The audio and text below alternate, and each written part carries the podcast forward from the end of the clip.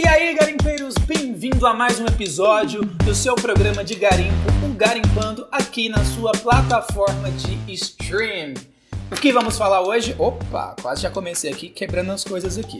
O que vamos falar hoje? Vamos falar sobre uma série que na verdade nem é tanto um garimpo, porque foi recém-lançada, tá fresquinha ainda, mas que a sinopse na Netflix não me dá vontade de assistir. A sinopse não dá vontade de assistir, mas pela capa e porque eu pesquisei sobre do que pela sinopse. A sinopse é muito chata. A sinopse não te dá vontade nenhuma. Eu acho que o grande erro do Netflix ainda tá na sinopse ali. Acho que deu um resumão, mas um resumão sem falar o que a série é, o que é ruim. Mas enfim, vamos falar sobre Lock and Key, que eu acho que é assim que pronuncia, não tenho muita certeza. Mas quero falar sobre essa série recém-lançada que é a grande aposta da Netflix para esse, esse estilo mais adolescente, fase meio adulto, envolvendo mistério, envolvendo fantasia, envolvendo terror, envolvendo coisas sobrenaturais. Tem uns lugares que eu pesquisei aqui para fazer isso, porque eu queria mais informações, que falaram que a Netflix tentaram fazer um novo Stranger Things. Eu não acho. Na minha opinião, eu acho que pra mim, cara, a série não tem nada a ver com Stranger Things. Eu acho que se eles miraram em Stranger Things, eles foram para outro rumo completamente diferente.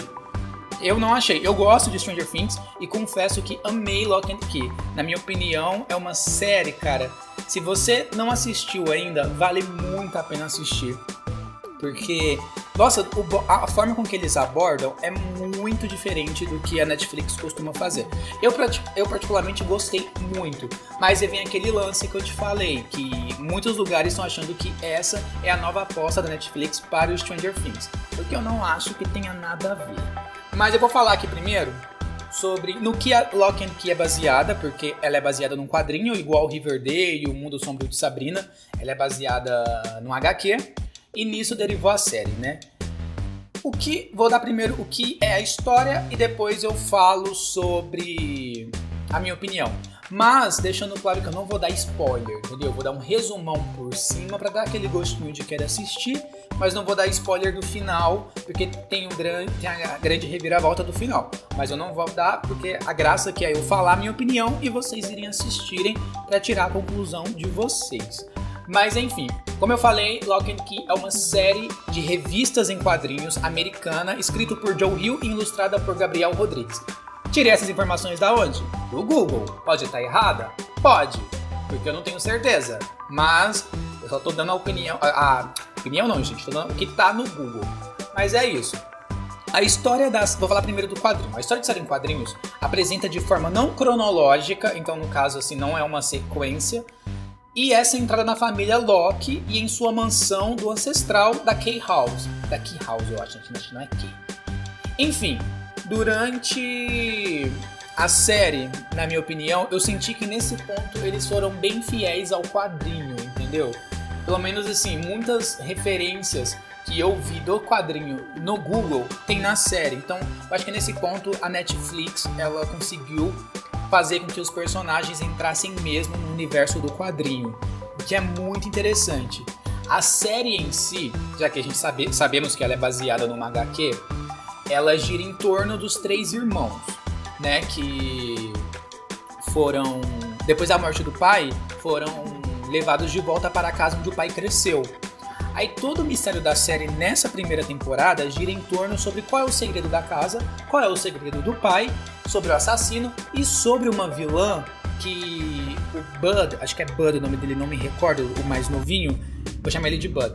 Ele gira em torno dessa vilã que ele encontra no poço e ela tá querendo as chaves. Lembrando que ela não pode pegar as chaves a não ser que sejam lhe dadas. Isso que eu achei bem interessante da vilã também. Eu quero falar também sobre a dublagem desse, dessa série, que tem, eu, tenho, eu amo dublagem, mas tem uns pontos dessa dublagem que eu tenho que ressaltar. Mas já já entro nesse assunto. Mas aí a, a, série gira em torno disso. Aí gira em torno dos três, dos três irmãos encontrarem a, a, as chaves, usarem, eles usam essas chaves no dia a dia deles até para descobrir sobre eles mesmos, sobre o passado deles, o passado do pai e tal.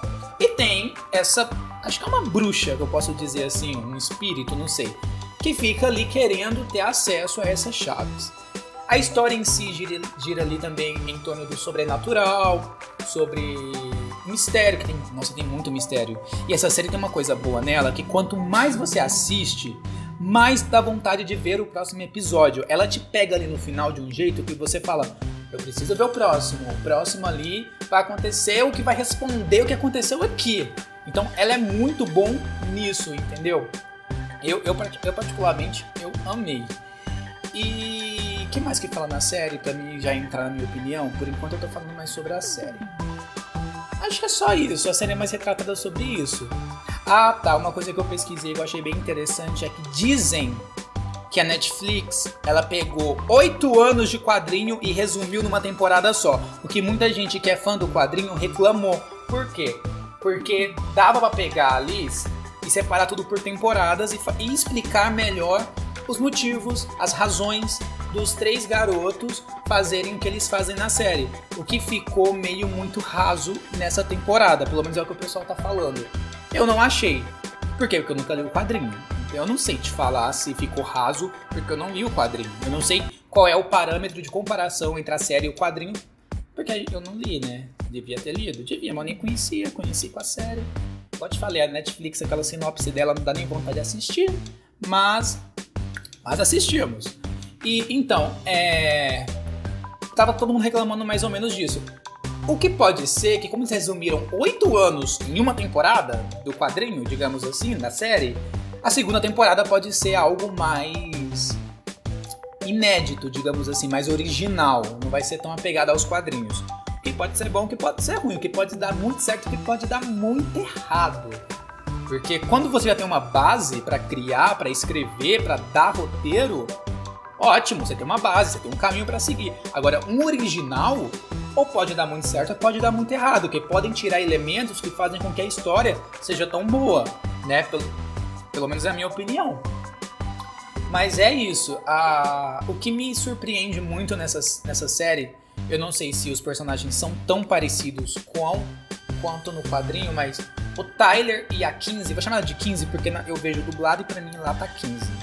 Ela, o, o Tyler e a 15, que são os irmãos mais velhos, Cara, eles são muito bons. Tá que o motivo que leva eles a usar as chaves mágicas é meio devagar, né? Meio assim, muito supérfluo, mas eles usam. Mas o carisma mesmo vai para o irmão mais novo, que é o Bud. Eu acredito que é Bud. Gente, eu tenho que aprender o nome desse garoto. Tô quase chamando de Bode, porque tá escrito Bode lá no negócio. Tô quase, tô quase de Bode. Eu não lembro o nome do garoto, eu sei que é. Escreve Bode. Quem souber falar inglês aí me corrija, pelo amor de Deus. Eu não sei mesmo. Mas eu tô chamando de bode. Vamos falar bode? Vamos chamar de bode. Mas enfim, vamos falar do bode então. O carisma do ator escolhido é muito bom. O garoto é muito carismático. Ele entrega uma verdade muito boa pra série no meio de toda aquela. toda. aquele mistério sobrenatural e tudo mais. Ele entrega bem, o que te faz querer também assistir a série. Os outros personagens também são bons pra caramba. Sabe, a série não tem o que reclamar. Sabe, a série ela entrega o que ela propõe. Ela propõe uma coisa e ela entrega. A série. Como eu tô falando, eu não conheço o quadrinho, apesar que muita gente diz que no quadrinho muda porque a série se torna um pouco mais sombria, não gira em torno dos conflitos adolescentes. Mas a série gira em torno dos conflitos adolescentes. Por quê? Porque, querendo ou não, tem muito adolescente na série, gente. Tem muito, então ela gira em torno ali. Eu acho que essa é a parte original que a Netflix colocou, saindo um pouco do quadrinho. Mas é isso, eu acho que expliquei bem ou não. Só sei que a série é isso, entendeu? Ela é sobre os três irmãos que vai para casa, encontram, tenta desvendar um mistério sobre as chaves mágicas e os poderes das chaves. Gente, é um poder mais maravilhoso que o outro.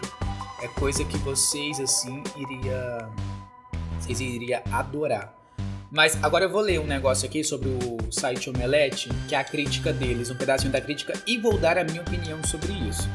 À primeira vista, Lock Key parece, parece ser uma tentativa de embalar o sucesso das produções como Stranger Things, tendo como protagonistas os jovens irmãos Tali, tá, Tyler é ótimo, fala Tyler, Kings e, gente, o Bode, é o garoto Bode lá, o Bud. Luke, né? No caso, o sobrenome deles, o Luke, o Loki vem do, o sobrenome deles. A produção toma um velho caminho de crianças versus forças sobrenaturais de forma protocolar.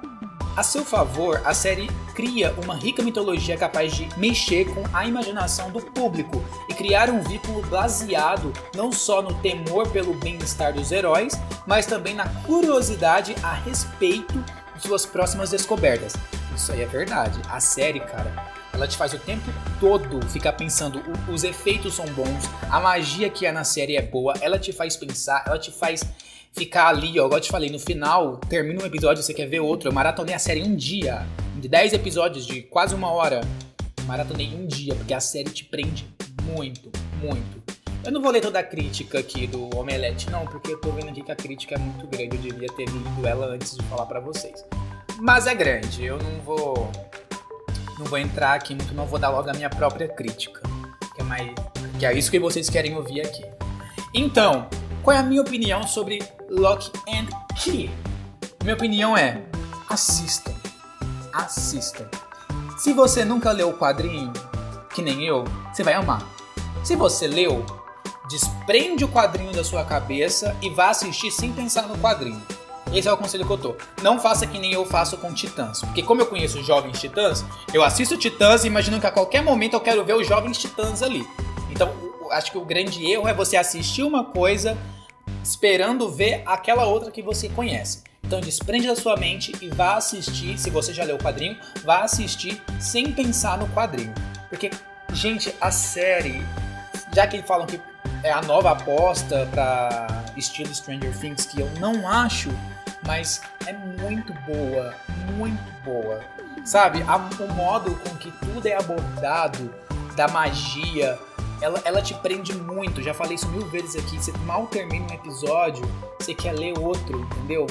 E a Netflix tem, a, tem a, apostado muito nas suas produções originais. Por quê? Porque agora cada um resolveu ter seu próprio streaming. Se cada um tem seu próprio streaming, cada, cada empresa vai colocar suas próprias produções dentro do seu streaming, fazendo o que, a Netflix tenha que tirar a, dela, a, a, a produção que não é dela do catálogo para passar os, os donos de volta, né, da, da, empresa lá. Então a Netflix está investindo sim nos seus próprios conteúdos e tá bom, tá maravilhoso, não tenho que reclamar. Eu gosto muito do Netflix, gosto pra caramba. Então eu acho que isso aqui foi um tiro que eles que muita gente vai discordar comigo, mas eles acertaram em cheio.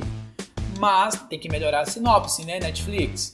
Porque aquilo que tá lá, gente, não dá vontade nenhuma de assistir. Aquela sinopse dá preguiça. Mas, enfim, então a Netflix apostando agora nas suas próprias produções, ela tem melhorado cada vez mais tanto no enredo, quanto nos efeitos e quanto no que é trabalhado lá. Eu gostei, né? Como eu falei, eu gostei muito. Mas vem um questionamento: qual a opinião de vocês? Vocês acham realmente que Lock and Key tem potencial para ser uma nova Stranger Things?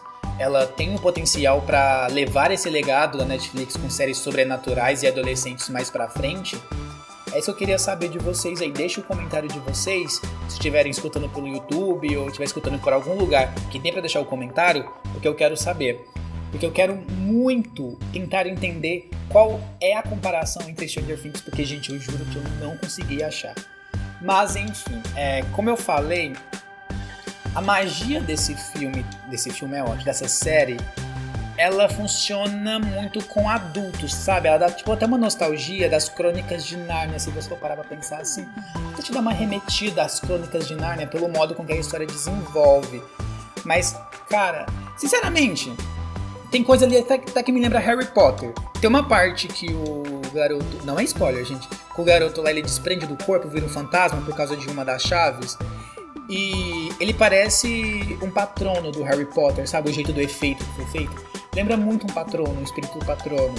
Eu achei isso super legal, porque dá aquela coceirinha no coração, você fala assim, gente, lembra, lembrou Harry Potter esse momento aqui.